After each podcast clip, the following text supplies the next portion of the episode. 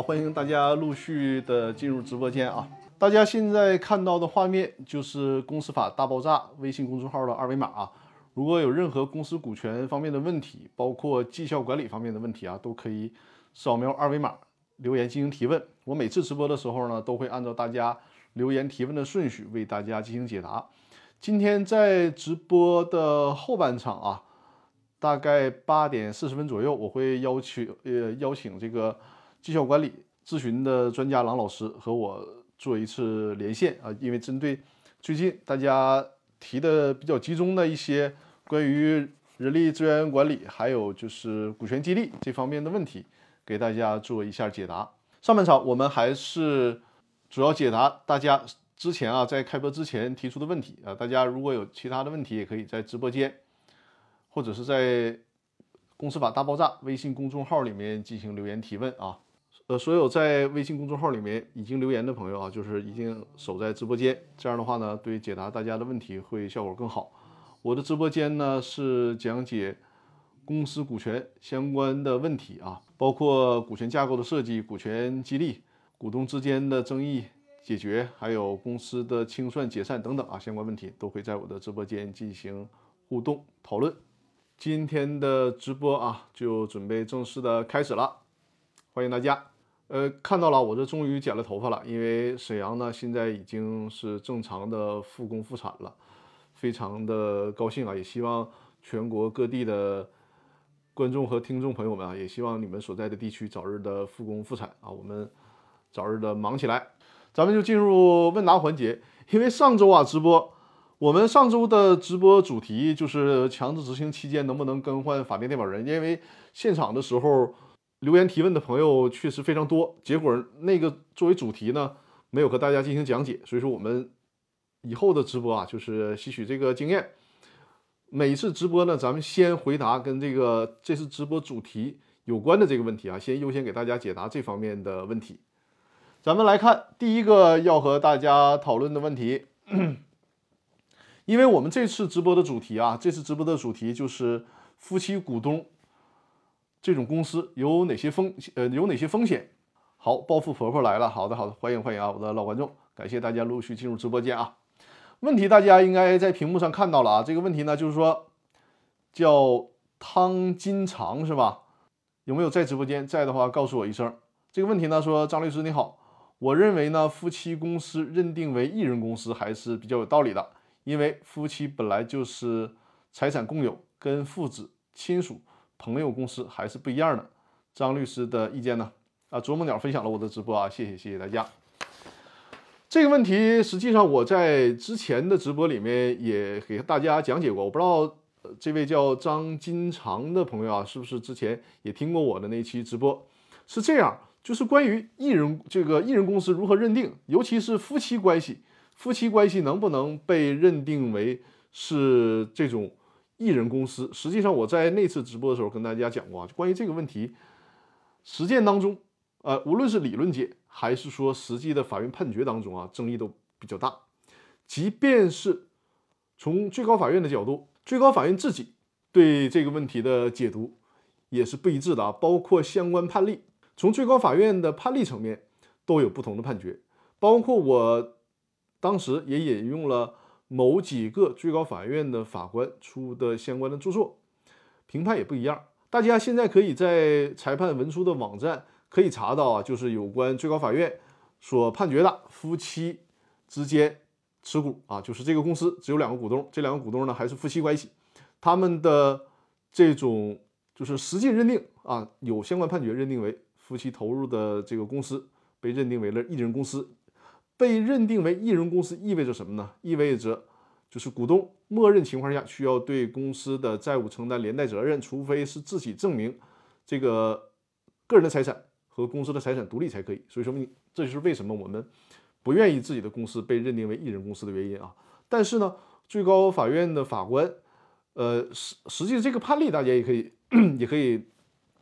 检索到啊，包括刘俊海等等啊这些公司法专家也论述过，说不应该轻易的认定夫妻公司为就是夫妻两个人股东为一人公司，因为只要这个一人公司，他不应该做。随意的做扩大性的解读啊，主要是它形式上是两个，无论是自然人还是法人，还是说自然人和法人啊，只要是两个以上，就应该认定为普通公司，因为毕竟一人公司的股东承担的这种责任，它是突破了公司当中的有限责任的限制，所以说这个事儿不应该轻易的适用。你看，这就是有不同的说法。但我在那次直播里面也跟大家讲过，就是如果从实践实务的角度，比如说我作为律师，你呢作为我的客户，你要问我说我这个能不能成立夫妻公司？首先从理论上，我自己认为啊，夫妻公司不应该认定为一人公司。道理就刚才我提到的，就是那些法学专家和最高法院的一些法官们的观点啊。呃，实践当中我会给客户相反的意见，就是如果你是夫妻的话，我不建议你的公司里面仅有夫妻持股。那为什么说我自己的理论和我给客户的建议是相反的呢？因为我们要从实际出发，就是不要让客户陷入这种诉讼的风险之中，明白吧？就是你夫妻成立一个公司，毕竟在判决当中，在理论有争议，那你没有必要去冒这个险、踩这个雷，对吧？你没有必要把自己投身到这样的公司当中，然后去。在实践当中被人家告，你还得去进行答辩，找出相关的判决，找出相关的理论，没有这个必要。无非你们再拉一个别人进来吧，呃，无论是自然人还是法人都可以，实际上是很好安排的啊。无论是通过这个股权代持的方式啊，或者是通过同股不同权的方式啊，实际上是可以解决的，就没有必要你跟呃法律理论或者是法律实践过不去。这就是我给到客户的一个。实践当中的意见啊，所以说我建议，从理论上归理论，就是我不认为夫妻这个股东的公司是一人公司，但是呢，从实践的角度，我不建议夫妻，就是你在这个注册公司的时候，如果你是夫妻的话，我不建议你们仅以夫妻作为股东，你拉一个第三方进来，这样的话就避免了或者是避开了这种争议啊，这就是我给到的。这个建议啊，好，咱们来看下一个问题。下一个问题呢，实际上就是上周在知乎上的朋友提的问题。我把这个问题呢确定为了上一周的主题了啊。但是呢，因为上一周的问答比较多，没有来得及进行回复。那么咱们来看一下上一周本来应该解答的这个问题，就是说，呃，公司呢在被强制执行期间能不能更换法定代表人的问题啊。呃，感谢啄木鸟分享了我的直播。暴富婆婆说，每个自然人都还是个体吧，即使是夫妻。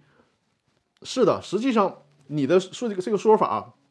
尽管是这种白话的说法，但是呢，你的这个意思和我所持的观点是一致的，就是只要他是自然人，你别管他是夫妻关系、是父子关系、是朋友关系，只要他形式上是两个独立的主体，就不应该认定为一人公司。这就是。他的一个理论出发点，但是呢，还是那句话，我们没有必要去降这个事儿啊，就是让大家冒这个险，能避开就避开，不去陷入这种诉讼的风险当中啊。就是有条件的时候，你注册的时候，你就不注册一人公司就完了吧。你如果你夫妻都想成为股东，那你再拉一个第三方进来，这个第三方呢，既可以是公司，也可以是个人啊。这是给到大家的意见。好，我们现在回到现在屏幕上这这个。问题上来啊，嗯，对，暴富婆说是的，这个这个屏幕上的问题大家看到了，我给大家再读一遍，就是公司变更法人躲避债务的问题。他说呢，想咨询一下，公司变更他所说的这个法人啊，实际上不是一个标准的用法，它应该指代的是法定代表人。公司如果变更法定代表人，逃避公司的债务，呃，强制执行呢，已经过去三个月了，我可以向当地的法院申请。强制执行原来的法定代表人或者是股东吗？那他这个问题显然是在公司被强制执行的这个阶段，公司呢更换了法定代表人。那他说可能是啊，因为实践当中很多的公司采取这种做法，就是如果公司被陷入强制执行，那大家可能也知道，法定代表人呢会被限制高消费，这个是一个很麻烦的事儿。那可能有履行能力的那个法定代表人，他就金蝉脱壳了，找了一个啊。可能是也没有什么履行能力啊，也没有什么正经职业啊，然后让他顶替做法定代表人，从而逃避呢被列入限制高消费的这个名单，出现了这个情况。那么提问的这位朋友就说，欠款公司变更的历史啊，早期合作的时候是 A，应该是法定代表人百分之百持股。呃，官司开始呢，A 这个法定代表人变更成了 B，B 成了法定代表人。那么 A 持股百分之百，胜诉之前呢，B 变更了 C，呃，B 法人变更给了 C，A 呢把股份也转让给了 C。我们有 A 打欠条，请问是否可以执行 A？首先，我们法定代表人这个事儿啊，往后面说，因为他的这个问题里面实际上涉及什么呢？原来是一个艺人公司，在欠钱的时候也是一个艺人公司，那是在公司被采取了强制执行措施之后，这个艺人公司的股东呢，把他的股权全部转转让给了别人。首先就这个问题啊，在这种情况下，最高法院曾经在人民法院报上啊刊登过相关的理论文章，就认为，如果是艺人公司，他在欠钱的时候，如果是艺人公司的话，哪怕他之后，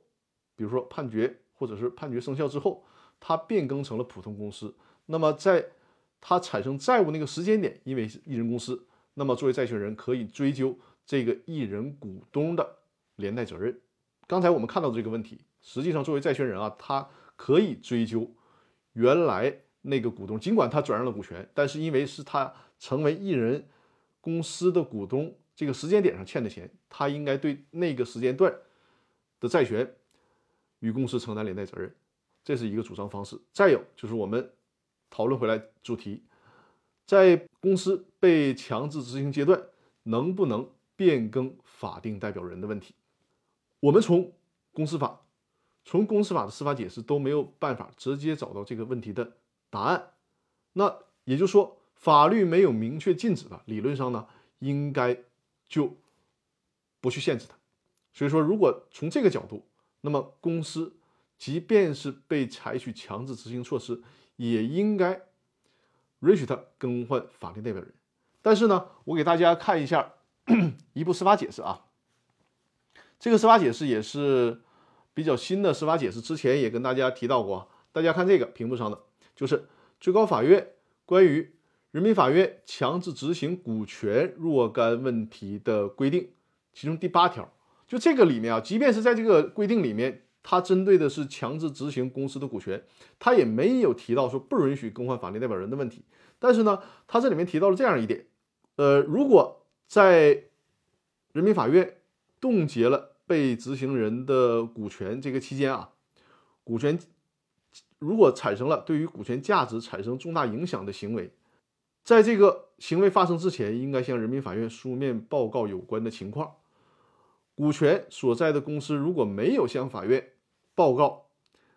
这个情况，就实施了这个行为，那么会按照民事诉讼法相关的规定进行处理啊。这个相关规定通常就是指，比如罚款呐，呃，因为你妨碍执行进行拘留啊等等，采取这些措施啊。所以说，如果你可以解读成他更换法定代表人，可能会对公司的股权价值产生重大影响，那么你也可以试图套用这一条。但我知道，在实践当中，有的法院确实是，或者有的工商行政管理部门，他会限制你更换法定代表人。但至少目前我没有找到，就说明确的法律依据，不允许在公司被强制执行期间更换法定代表人，没有找到这个依据啊。如果各位听友你们发现了这样的明确明确依据，也可以告诉我啊，在留言里。在微信公众号里，或者是在喜马拉雅的这个我的音频留言下方，都可以告诉我。至少目前我没有看到这样的禁止性的规定啊。这个是对这个问题的回复啊。咱们看下一个问题啊。呃，这位朋友是叫淼，他的问题呢是：我已经关注您的微信公众号，好的好的，感谢支持啊。就是《公司法大爆炸》的微信公众号。那么，请问张律师？总公司要求下属企业领导对其任职期间负责的项目，可不可要求？就应该是可不可以要求承担终身责任？首问责任制适不适用于这种责任的描述？呃，感谢托克维尔分享我的我我的直播啊，谢谢。这个问题大家看清楚了吧？可能是啊，有些人对他这里面就最后一个问题提到的叫做首问责任制不是太清楚啊。首先，他这个首问首问责任制啊，它更是一个行政管理方面的啊。啊，感谢暴富婆婆分享了我的直播。就首这个首问责任制呢，现在我们能查询到的解释呢，就是说这种制度是规定接待群众来访的时候啊，机关的在岗被询问的人员，也他呢就成为了首问的责任人，应该对相关的问题的回复进行呃答复啊，不应该去推诿。但是呢，你这种显然它是适用于行政机关的，所以说你在这里啊提到的这个首问责任制。因为通常就这个公司法，它解决的是公司之间的问题啊，就是你这个首任责责任制呢，如果是涉及到行政部门的问题，我们没有办法把它套用到公司法当中。当然，你也可以说在公司就是私有公司制度设计的时候，参照人家行政管理的这种规定也可以。但是至少你现在这个问题里面，我们没有办法去判断你的这个所谓的首任首问责任制和公司的股权。是如何挂钩的，这个就没有判断。如果仅就现在的字面意思，那么它和公司法是没有关系的。那回到你上面的这个问题，就是说，公司能不能要求高管对他在负责或者是在任职高管期间所产生的问题承担终身的责任？这个就是这个问题的核心了啊！给大家解答一下，就是高管他要不要对？他在高管期间所做的事儿承担终身的责任。我们知道啊，公司的高管他是有一个就是忠实义务和勤勉义务的，这个是公司法当中明确规定的。你公司的高管，首先你要尽职尽责，更重要的是呢，你不能做有损于公司的事儿，不能做损害公司利益的事儿。比如说，你公司的高管啊，处置公司的资产。公司的这台设备一百万，你呢？中饱私囊，只卖出去了三十万，你可能通过其他途径吃了回扣也好，或者怎么也好，反正你给公司造成了七十万的损失，那这就是一种典型的侵权责任了。这种责任，就像我们今天提问的这位朋友说，能不能终身追究？从法理上讲啊，这个是不行的。为什么？尽管说大家说你这个。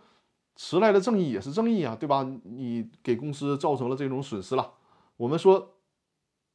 公保私囊，你可能如果涉及到刑事犯罪了，那就另当别论。如果只是从民事的角度，比如说他给公司造成了十万、二十万的损失，一或者他是故意的，或者呢就是因为失职疏忽给公司造成损失了，那么在你发现的时候，你是可以要求公司的高管承担赔偿责任，但是呢，这是一种侵权责任，只要是他是侵权责任。就受到诉讼时效的限制，也就是，在你知道或者应当应当知道之日起，在诉讼时效期限之内向他进行主张。而且我们国家的民事法律法律里面啊，除了诉讼时效以外，还有一个最长的追诉期间，也就无非是二十年的时间了，对吧？你说这个公司的高管他在三十多岁的时候担任公司高管，可能给公司造成了一个一百万的损失，一个是你过了几年的时间，在诉讼时效期间之内。没有追究人家责任，那你再想起来说我要追究，我们高管之间的协议里面有了这个终身的责任制的追究，但是你违反了法律的诉讼时效，这是一个。另外一个就是，甚至于我们举一个很长的例子，你过二十年以后了，你说哎，当初你这个高管啊，任职期间曾给我们公司带来一百一百万的损失，我要求追偿，这都是不行的。所以说，所谓的终身啊，可能是这位朋友我猜测啊。提问的这种行政色彩是比较浓的。如果是行政机关，那就另当别论了啊，不在我们讨论的范围之内。如果是在公司的架构范围之内，那么是没有什么终身责任一说的啊。按照规定，该适用适该这个适用诉讼时效就适用诉讼时效。所以说呢，我们作为公司的股东啊，因为股东会它是在这个公司高管之上的，就是我们作为股东呢，可以你。信托责任嘛，你把你的经营权委托出去，但是呢，你有自己一个义务，就是你定时的你该去监督，你得监督，你不能甩手不管。然后几年以后，甚至是十十几年以后，你再发现问题，那个时候可能就晚了。你哪怕你写了一个所谓的终身责任，那你维权也晚了啊。这个就是需要提示大家。好，大家看下一个问题啊，这个名字不知道怎么读啊，我们直接看他的问题，说，呃，张律师好，实务中呢遇到个问题请教。张三呢是 A 公司和 B 公司的董事长，A 公司呢，而且啊应该是张三还是这个 A 公司的法定代表人，李四呢是 B 公司的法定代表人，A 公司被列为失信，应该是 A 公司被列为失信被执行人了，所以说呢，对于张三，因为他担任了 A 公司的法定代表人呢，被限制高消费了，呃，B 公司呢也被列为。失信被执行人了，李四儿也被限制高消费了。现在呢，B 公司准备将这个法定代表人由李四儿变更成张三儿。这个张三儿咋这么倒霉啊？是吧？这点事儿全得就是你这种策略是可一个人祸害了呗，是吧？这种办法是否可行啊？民法典仅说明因个人负债数额较大的情况，以上这些情况是否有明确的规定？谢谢啊。他的这个问题里边，首先。和我们就是刚前一个问题很像，实际上就在问，在这个公司被执行阶段能不能更换法定代表人。关于能不能的问题，我不再赘述了啊，就是简单的说，目前我没有看到任何的法律规定不允许更换啊，没有看到任何法律规定不允许更更换，除非说你因为这个事儿对于公司的价值产生重大影响啊，这个除此之外，目前没有看到其他的法律规定去呃禁止更换法定代表人。另外呢，他后面的这个问题实际上就想说什么呢？首先，他提到了这个李四儿呢，可能是自己，呃，或者是张三儿，张三儿他自己有比较大的负债，就是说，如果允许更换法定代表人，是不是谁都能担任法定代表人？这个问题是一个新的角度啊，这这个是也是我想和大家去讲解和分享的，就是，用我们老百姓的话说，是不是四个人？就能担任法定代表人呢？这也不是啊，不是说只要用粗话讲就不要，不是只要会喘气儿的就都能担任法定代代表人。担任法定代表人呢是有一些一些这个限制的，给大家也是看一下屏幕啊，就是最新的叫做呃市场主体登记管理条例，这是最新的啊市场主体登记管理条例，实际上它就把所有的企业不单单是公司，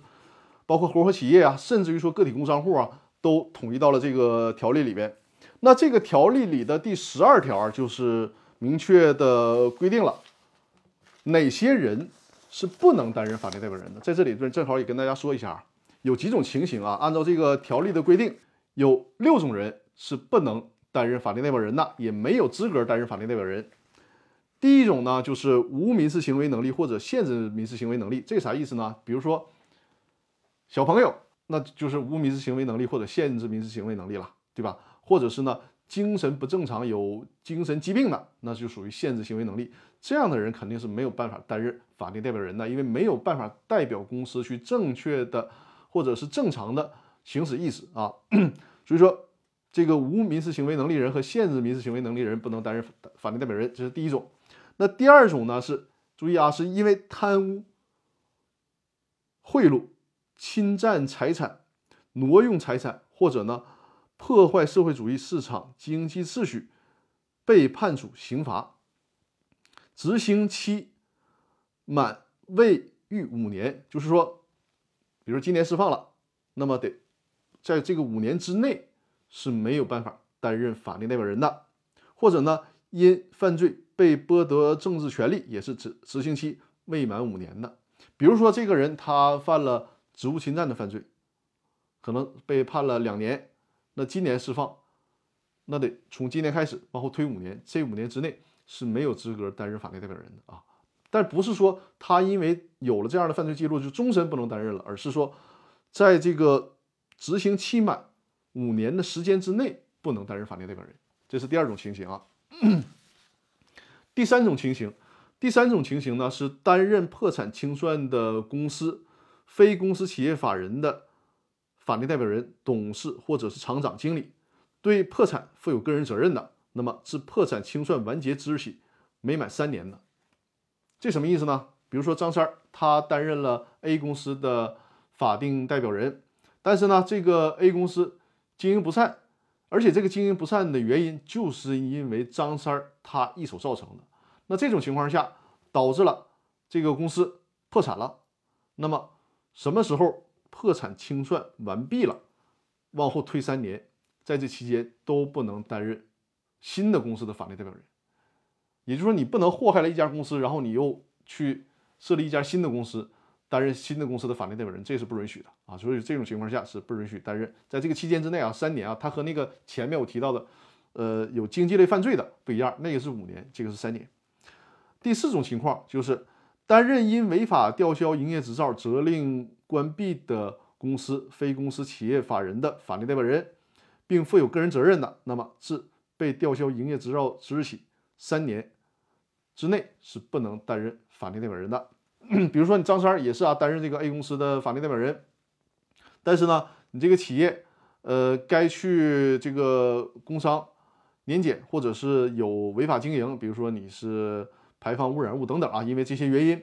被吊销营业执照了，你也不能说你把这个公司祸害完了之后，你马上再成立一个新公司，不可以的。就是这种情况，如果是被吊销营业执照，三年之内也是不能担任新公司法定代表人的。第五种情况呢，就是个人所欠，呃，所负数额较大的债务到期没没还的，这个也是不能担任法定代表人的。但是问题是，究竟多少数额算是比较大的这个债务？这里面没有明确规定。那可能我们现在看到的例子，罗永浩，比如说他欠六个亿，那在这个六个亿没有偿还之前，他肯定是不能担任新公司的法定代表人的啊，就这个意思。但是究竟，比如说，那你说十万算不算大？一百万算不算大啊？目前没有看到具体的规定啊。呃，第六种呢，就是法律的一个兜底条款了，就是说，如果是法律或者是法规规定了其他情情形啊，那么也可以，它就是一个呃一个口子，就是说允许法律或者是其他的法规对于不能担任法定代表人这种情形另作规定。你比如说公这个公务员法里面很显然就规定啊，你作为公职人员你是不能经营企业的，也就是更不可能担任法定代表人。啊，这一点是需要大家注意的。呃，这还是叫汤金长的这位朋友啊，大家提问的朋友有没有在直播间呢？有的话打一个招呼啊，还是说大家提问之后还是守候在直播间？这样的话，对于大家问题的解答效果是比较好的啊。这个问题呢是说，呃，加一个小问题：集体企业破产适用企业破产法吗？首先啊。因为历史原因，就是这个集体企业呢，逐渐的退出了历史的舞台。但是呢，就像我说的，因为历史原因，比如说原来的三资企业啊，现在也是退出了历史的舞台。但毕竟这样的企业，它是需要一个比较长时间的历史进程，才能逐渐的从这个经济领域中消失。那实际上啊，汤金长在直播间很好很好啊。实际上呢，还有。很多企业，比如说集体企业，它依然是存续的，因为毕竟这种企业的存在是有法律依据的。所以说，你可能现在也存在着新设立集体企业这种情况，只不过呢，从立法的角度，可能是立法的资源不再去对这种企呃企业形式做更多的立法的投入了。首先啊，集体企业没有一个法，它目前只是相关的条例。我给大家看一下啊，叫做什么呢？叫做。城镇集体所有制企业条例，它不是一部法，它是条例。刚才我提到了，就是说立法资源不再向这种企业投入，就是没有必要再去，至少从目前看啊，没有立法上的安排为集体企业专门再弄一个除了公司法以外的法，没有没有这个这个立法的投入。那现在我们能看到的，只是以条例的形式出现的这种集体企业，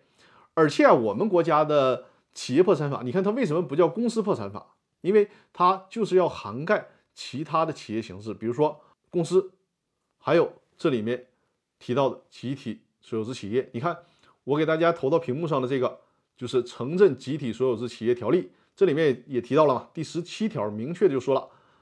集体企业有下列原因之一的，应当予以终止。其中的第三项就是依法宣告破产。所以说，你从这个条例里面就可以判断出来。集体企业是也适用于破产程序的。既然是破产程序，那么就直接去适用企业破产法就可以了啊。这是对这个问题的一个回复。呃，下面这个问题啊，这也是目前我先看一下我们的微信公众号的后台有没有新的提问啊。叫林平的朋友，那这个知乎的问题呢，我们先稍后作答。咱们先看一下叫林平的朋友他的这个留言。解答完这个留言之后呢，我就和郎老师做一个连线啊。呃，他的问题是这样的，就是刚刚在微信公众号上进行留言，在《公司法大爆炸》的微信公众号上进行留言的啊。呃，他的问题是这样的，说，请问零三年的债权，零六年起诉，零八年执行终本，同年呢，零八年债务人公司完成了清算程序注销了，当时呢有登报，但是没有书面通知债权人。二零一九年，原债权人将债权转让给了现在的债权人。目前，该受让的债权人依据《公司法司法解释二》第十一条起诉清算组成员，要求对公司债务承担赔偿责任。请问，针对股东损害债权人利益纠纷，原债权人是否已经超过诉讼时效，而新的债权人也无法也已经无诉权？呃，林平，你在不在直播间？在的话，告诉我一声啊。实际上，这个问题主要是想问，在因为公司违法清算嘛。违法清算当中啊，清算义务人也就是有限责任公司的股东或者是清算组成员，呃，他呢都会承担相应的责任，比如说赔偿责任。但是呢，这种赔偿责任实际上从最高院在这个公司法司法解释二的理解与适用当中也提到，这种责任呢，实际它也是类似于一种侵权责任。那既然是这样的话，它就应该适用于诉讼时效。你看你的债权啊，作为债权人。你这个债权本身它有一个诉讼时效，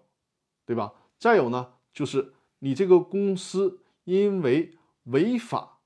清算、违法注销，它同时也有一个诉讼时效，因为你不可能在很多年之内你不去打听这个公司，因为毕竟公司的呃注销与否都是在这个网上公示的啊，或者是在相关的部门进行公示的。那么在这种情况下，你应该及时的去发现，及时的进行维权。所以说这个呢也是有诉讼时效限制的啊。像你这个零八年的问题了，几乎是过了十年以后做债权转让，那这个我认为这里面可能会出现诉讼时效的问题啊，会有这种风险。好吧，这是对林平这个问题的一个回复。那。接下来呢，我就连线一下郎老师，我们做一个连线的互动。因为最近呢，有很多的朋友在我的后台，包括在微信里面询问，就是公司有关股权激励的时候，我们的团队啊是具体如何操作的。然后呢，想知道这里面我们会给客户提供到哪些具体的服务。这里面利用这个机会给大家。讲解一下啊，稍等一下，我进行一下连线。好，欢迎郎老师，欢迎欢迎。啊，你好，哎，张律师。呃，大家麻烦帮我听一下声音啊，就是我和郎老师之间的声音怎么样？麻烦在直播间告诉我一下。嗯，麻烦听一听我们的声音是不是同步？对，包括尤其是我和郎老师的这个声音大小是不是基本上差不多啊？因为之前的直播可能会出现。我们连线的时候，然后连线这一方，包括郎老师或者于律师声音特别小的情况，呃，暴富婆婆说挺好的，那好那好，就是我和郎老师的声音都是差不多的，是吧？那就可以，那太好了，嗯。嗯，好，呃，我这边把我们的那个材料调出来，嗯，呃，这次呢和郎老师连线，主要是想和大家沟通什么问题呢？就是在最近，呃，芒斯多尔说很好，最近呢很多的客户，包括在微信公众号里面和微信里面啊。都在询问我，还有郎老师的客户也在询问，就是我们在给客户做股权激励的时候，通常是一种什么服务模式，然后会带给哪些呃客户哪些具体的帮助？正好利用这个机会呢，和郎老郎老师介绍一下啊。首先呢，我们 在给这个客户做股权激励的时候，会有三个大的模块啊，通过这个三个大的模块，最终实现股权激励这个方案的落地。因为股权激励之前我也提到过，就是。这个激励你可能弄出来，法律文件很漂亮，但是最终很多的客户发现拿到的那个股权激励的方案是没有办法进行落地的，或者是落地的效果非常差。因为什么？是的，因为它缺少了一个很重要的模块，就是对于绩效考评这个科学的设计的模块。一个是如何制作这个绩效考评，从而能达到真正促进被激励的员工或者是被激励的高管，给他们达真正达到一种促进的作用。再有一个呢，就是说，如果在什么情况下能对他们没有很好的完成期许的目标，有一个相应的惩罚或者是奖惩机制，这些都是需要人力资源的专家来进行制作和制定的啊。那今天所以说我们我我们的这个方案里面，是我这边负责股权激励当中的法律事务部分，而我们绩效的咨询顾问郎老师呢是负责绩效考核以及方案的制定。那就先请郎老师给我们讲讲解一下，就是我们这个模块的第一部分。呃，张律师好，声音可以，头像在镜头外了。哦，我的头像在镜头外吗？应该没有，头像不完整。现在的头像不完整吗？因为我从我现在这个直播上看是没有问题的，我看一下。是完整的。啊，对对对，因为有朋友，我的助理也在看啊，说我们这边是正常的，因为因为没问题，我我开的也是一个客户端啊，就是我看应该是没问题的，不会说我们看到两个图像啊，对，应该是没有问题的。然后大家可以再调整一下自己的软件看一下。那好，那就郎老师先给我们讲解一下我们的第一个模块，就是呃接手客户这个项目之后，看到呃就是尽职调查这一部分是如何给客户提供具体的具体的方案的啊，嗯。我们说呢，尽职调查是股权激励计划实施的第一个步骤。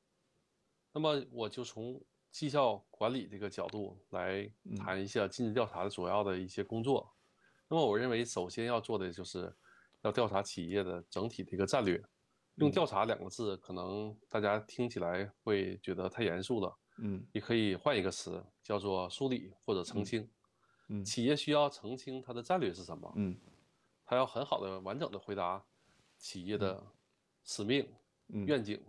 价值观。呃，稍等一下，那个我看，呃，听友在线，就是我们的观众在线留言说，退出以后进就好了，那估计是软件的事儿啊，没事儿，我们可以正常进行。就是如果大家有觉得这个看到头像显示不全的，可以那个退出一下软件，然后再重进就可以了啊。好，王老师继续。对，嗯，首先要把企业要实施绩效。要实施股权激励这样的一个目的要进行澄清，嗯，这个目的从什么样的一个维度去反映呢？我们认为是应该从企业的战略去反映，嗯，所所以说要进行战略的澄清，嗯，它在尽职调查整个的工作中是其中的一部分，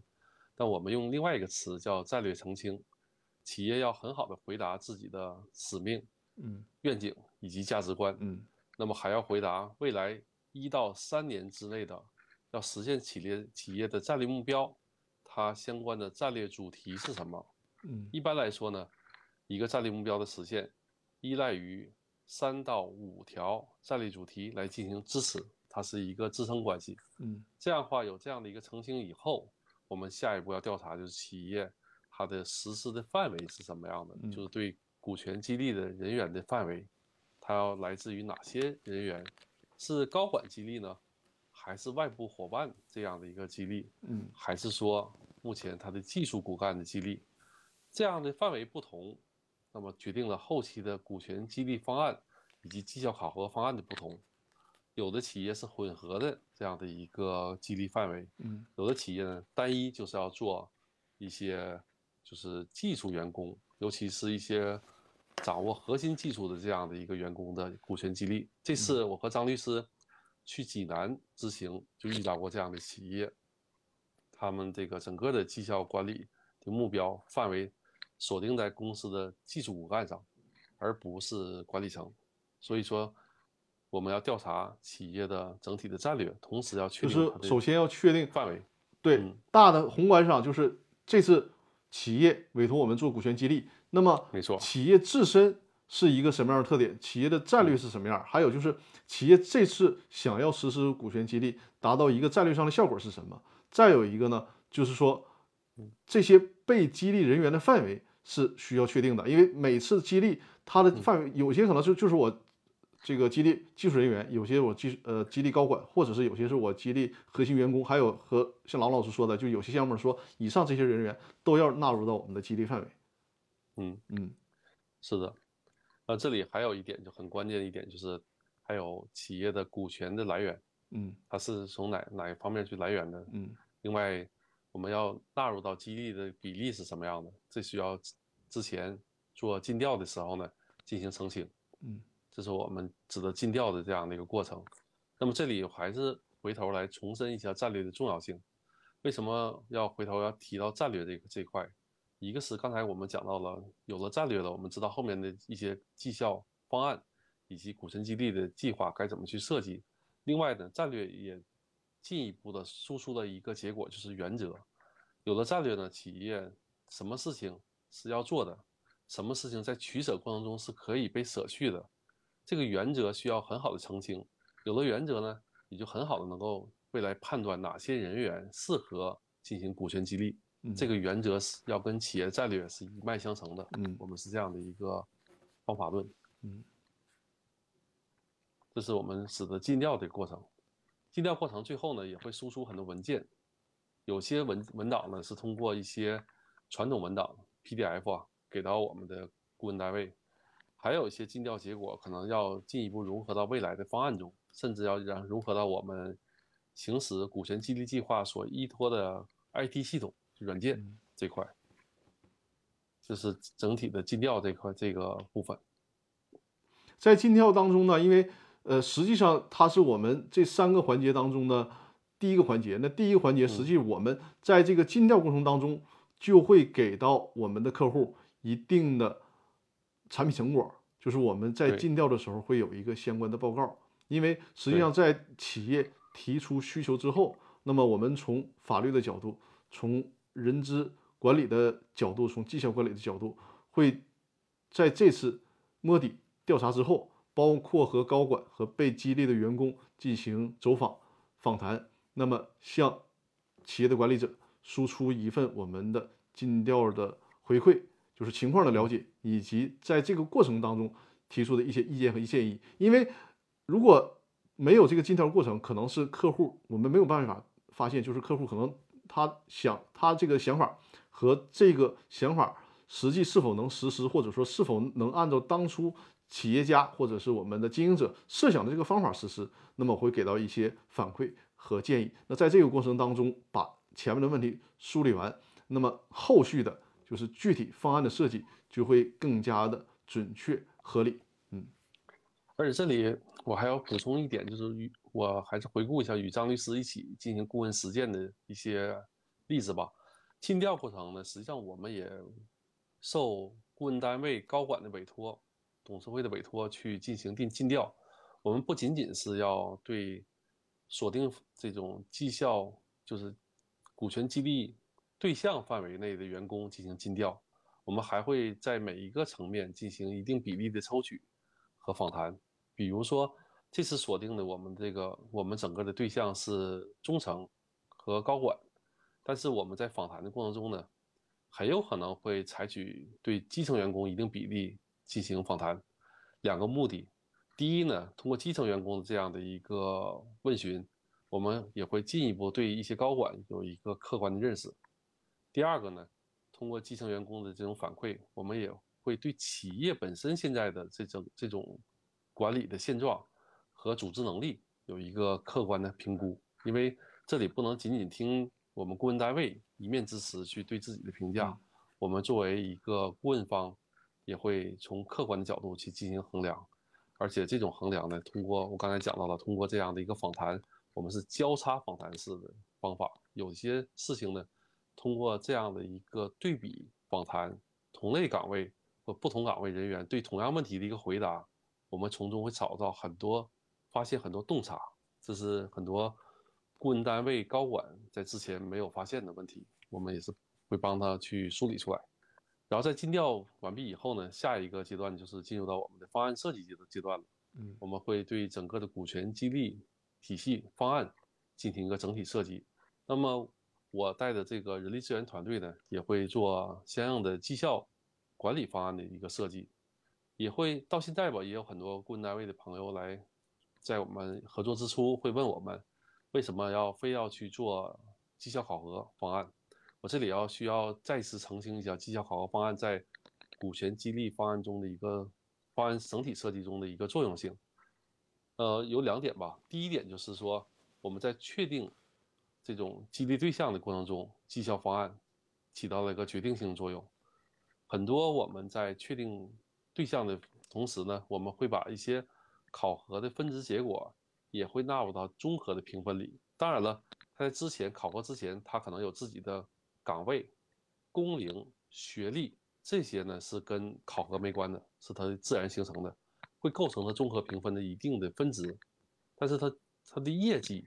最终肯定在他的权重不会低于百分之六十，甚至有的会高于百分之七十这样的比例。这样大比例分值会来自于他日常工作成绩、价值创造的一个评价。那么这一块呢，它的评价结果会决定了哪些人最终会入围被激励对象，这是一方面。还有一个就是说，在激励对象未来进行行权或者是解锁自己的权益，或者是主张一些经济利益的时候呢，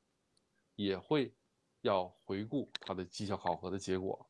绩效考核的数据。是刚才我说的这三方面，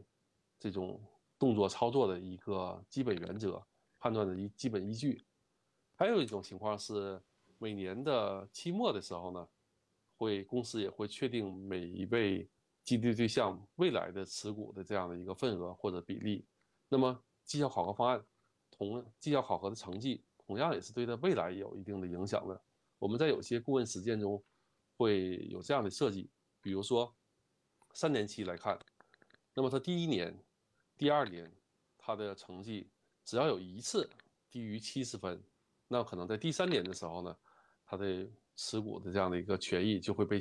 拿回去，就被稀释回去。那么有的我们去设计的是要看平均值的，有的是一票否决，就是在你三年期有一次你的绩效分值被落为 B 档以下，C 档低于七十分了，那你可能未来就会受影响。那反过来说，你可能有一次到九十分以上，你未来的权益也会在增长。这是我们在方案设计中，绩效考核方案、绩效考核它行使的一些作用。对，所以说这是在整个尽调过程当中把这些问题摸清楚。实际上，在这个阶段就已经解决了企业至少是三分之一的这种核心需求，因为把事先这些问题理顺。那么后面做的工作才能保证是一个正确的方向。那么在我们的第二个板块就是具体的方案设计，这里面呢，包括我和郎老师会联合工作啊。我们确定，首先确定股权激励的模式，因为股权激励之前也跟大家讲过，三种最基础的模式啊，一种是虚拟股的激励，一种是这个持股平台的激励，一种是直接给到股权的那种激励模式。那么会根据前期的尽调的方案。来决定最终选择哪种激励模式，然后呢，再有就是激励对象，因为通过第一个步骤的呃调研，我们确定了具体的激励对象，那么就会根据具体的激励对象，因为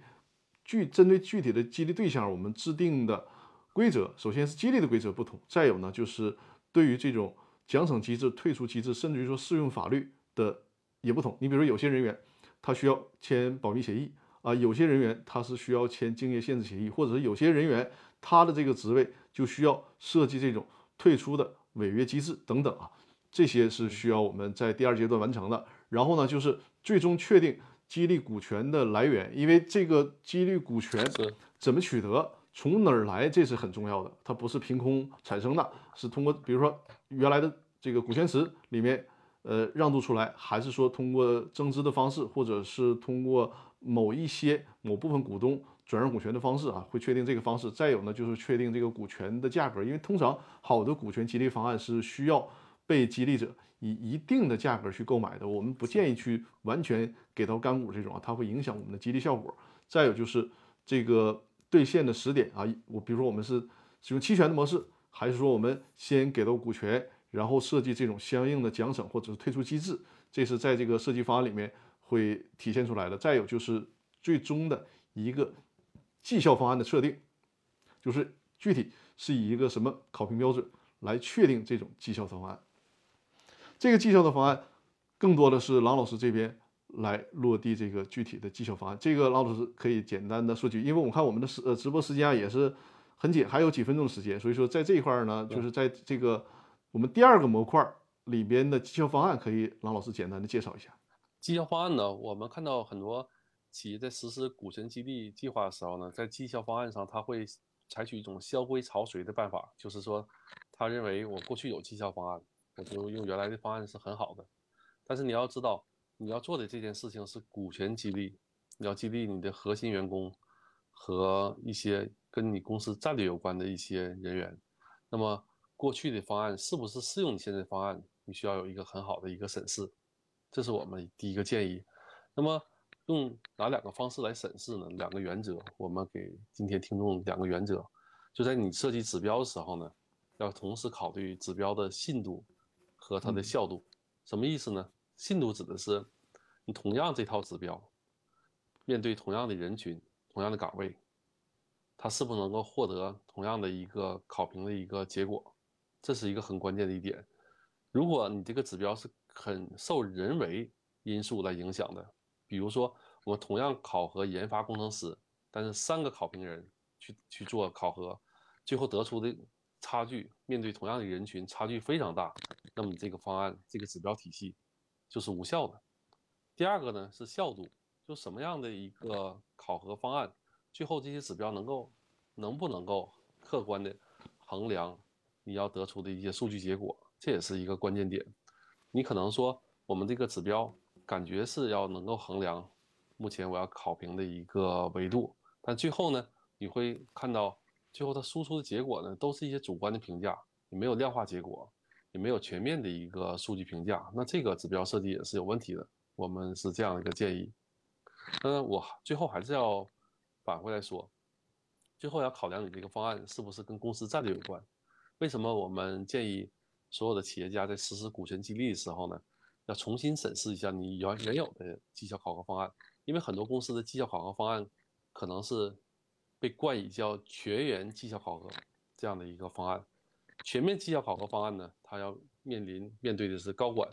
中层以及基层员工。有些制造业企业呢，它甚至连这种工人、基建工、基建工人，它都会进行考核。那这样的方案呢，它最终要考虑的这整体方案的一致性。它对高管和企业的最终的战略目标呢，可能就不是非常的有有效，就最终的战略目标的实现，它不是向这个方向倾斜的，而是向公司更广泛人人群去倾斜。它的指标设计中，你会发现大量存在都是一些履职指标，就是说它的指标考核的是岗位职责说明书里的一些职责是不是每月、每年履行了，那么最后它的分值就会。得到相应的分值。那么我在前几期与张律师进行一起联合直播的时候，也提到过这样的指标设计有效没有？有效没有效呢？我认为是有效的。考核基层员工可以，但是如果用这样的指标去驱动公司战略目标的实现，我认为是无效的。你就会出现一种结果，大家都得到非常高的分，但是企业亏损了。所以这样的指标不适合股权激励模式下的。绩效考核方案设计，我们建议企业要重新审视它的绩效考核方案，甚至要重新设计。这是我们我要说的一点，张律师。好的，好的。然后我们说第三个模块呢，就是方案的具体实施了，就是尤其是体现在很多落地的文件上啊，比如说这个呃高管整个团队的搭建，然后股权激励这个方案制定出来之后，我们还要给客户提供一个培训，因为培训呢包括。呃，实际上也需要整个股权激励方案的讲解，尤其是被激励的员工，跟他们充分讲解这个。呃，因为这里面很涉及到，包括绩效考核的问题，还包括很多复杂的法律问题，都需要向被激励的员工进行解释、释明啊，解答他们的问题，这是一个很重要的环节。再有呢，就是一个方案的公示需要充分的，呃，给到被激励的员工，因为需要在这个股权激励计划以及相关协议。形成之后，给到这些被激励的员工，然后大家查阅，包括我们讲解之后，对这些激励计划没有异议了，会安排各个主体进行签字确认啊，这是一个重要的法律环节啊，包括这个成立，如果是有必要的话，通常他会成立一个这个激励委员会，主要负责执行和监督呃这个激励计划的实施。那如果是一些规模较小的企业，也可以直接。这个事项是由公司的 HR 来具体负责。那么我们也会呃给到 HR 相关的一些方案的讲解和培训，尤其是选择了郎老师这边提供的 OA 系统或者是相应的呃 IT 系统支持的时候，还会把这些系统具体的操作方式啊、操作方法给这个相关的，比如说是激励的委员会啊，或者是相关的 HR 进行讲解和培训啊。最终这些法律方案形成之后，那么就落地到我们的，尤其是结合郎老师提供的这个软件系统，然后对这个相关的考评方案完完全全的运作起来啊，按照我们的计划进行实施，进行考评。呃，关于最后的这一点，那个郎老师可以做一些相关的补充。对，嗯，它具体最后的实施环节呢，软件的作用性就不断的彰显它的作用了，就是越来越显得重要。主要是体现在两个方面，第一个呢，就是在整体的这个股权激励计划的运行过程中呢，软件起到了一个流程贯穿的作用。还有一点就是说要留下痕迹，大家的这种行使权利和一些会议的一些纪要，以及一些签字，在这个软件系统里面，在第一时间内都会把这些痕迹和证据留下来，也为了未来行权的时候做凭证，这是一方面。还有一个就是说，我们刚才提到的绩效考核，一个差的绩效考核方案就是说，所有的人到年终的时候图穷匕首现，这个时候才知道自己是不是能够行权，自己的绩效得分是多少，这是比较糟糕的。软件就起到了这样的一个补充作用，它能够把一些日常的一些绩效数据能够实时的给到相关的人员，他们就知道我们现在此时此刻目前距离我们的这个行权点还差多少，目前我的状态是什么样的，我目前的绩效分值是什么样的。这样的话，一方面呢，有利于企业驱动大家去往这样的一个战略目标去实现；第二，第二个呢，就是说，也让所有的被激励对象呢有一种公平感和一种透明度，对企业实施绩效、实施这样的股权激励方案呢有一个信任。这是我们说软件的作用性。在落地中呢，一个是软件的落地作用性，还有一个就是说，我们指的是这样一个落地过程中的一个培训，对人员的一个宣贯也是很重要的。好的，好的，感谢郎老师啊。呃，然后因为直播时间也已经到了嘛，我们就不去占用过多的这个直播时间了。我把这个郎老师的微信投到屏幕上，呃我不知道这个现在是不是能显示的全啊？大家可以看一下，就是有关绩效的问题。如果我们的讲解啊，你还有需要进一步了解的地方，可以加郎老师的微信啊。稍等，我需要我把这个这个幻灯片调整一下，可能大家现在看不太清楚，是吧？稍等啊欢迎。大家加我的微信，然后平时呢对进行交流，尤其是有这样的一个就是绩效实施想法的这样的企业家，建议大家在前期时候要进行充分的考虑。对对对，绩效方案呢，我们认为它不仅仅是人力资源范畴的一个工作，它是企业一项改企业的一项改革。那么涉及到改革呢，就大家要有一一定要慎重，是的。要很好的筹划。是的，好，呃，大家现在看到的就是郎老师的微信啊，嗯，然后如果还有进一步的问题，可以直接和郎老师进行沟通。那咱们的直播时间呢，基本上就时间已经超时了。我们再跟大家强调一下，我的直播呢是每周日晚上的八点啊，一个小时的时间，每周日晚上的八点到九点，一个小时的时间，主要给大家来解答公司股权相关的问题啊。再有就是我的那个公司法大爆炸的视频精品课，呃，包括已经在喜马拉雅 FM 上也推出了，然后还有之前的小儿童平台，大家在公司法大爆炸的微信公众号回复“视频课程”几个字啊，就可以详细的查看这个视频精品课的订阅方式啊。如果是在喜马拉雅的朋友啊，就直接在喜马拉雅里面搜索“公司法大爆炸视频精品课”就可以了，然后在这个喜马拉雅平台购买，或者在我的小儿童平台购买都可以啊。呃，暴富婆婆说感谢郎老师、张律师的分享，谢谢，不客气，不客气啊，不客气。然后有进一步的问题可以随时沟通。另外，如果想和我联系，也是在我的公司法大爆炸的微信公众号里面回复一就可以了。尤其是今天直播的朋友，对这个呃股权激励计划或者是绩效考评的这些相关落地实施有需求的朋友，也可以和我或者是和郎老师进行联系啊，我们会给大家提供这方面的法律服务啊。感谢图克威尔送出的礼物啊，谢谢谢谢大家 那好，那我们今天的直播呢就到这里了，也是非常感谢郎老师又和我们进行了在线的互动直播。呃，艾丽说谢谢两位老师，不客气，谢谢。那我们就下周日晚上的八点继续，好吧？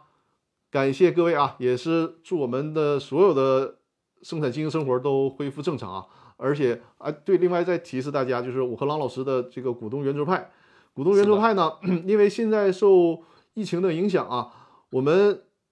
之前计划的城市呢，不知道这个多久能够呃正式的说通航嘛，是不是？所以说，目前在我的直播间的朋友，如果你们所你你自己所在的地区啊有这种需求。可以什么呢？可以和我联系。比如说你是武汉的朋友，你说，哎，我们作为武汉的企业家朋友，或者是武汉的听友，有这个见面的需求，或者比如说你是长沙的朋友，你是这个北京的朋友、上海的朋友，那么就和我联系啊。我们觉得，呃，这个地区的企业家朋友人数相对比较集中，那么我们就在这个出行条件允许的情况下，就可以先到 大家优先报名的城市。搞我们的第二期、第三期的股东圆桌派的活动啊，这尤其在我们直播间的朋友有和我们这种线下交流互动这种需求的，可以在呃微信公众号里面留言也可以啊，或者是直接加我的联系方式，或者加郎老师的联系方式都可以啊。然后我们稍后我会在我的微信公众号里面做一个调查的链接啊，调查的链接，大家如果有这种股东圆桌派。线下沟通交流的需求，或者是你就是有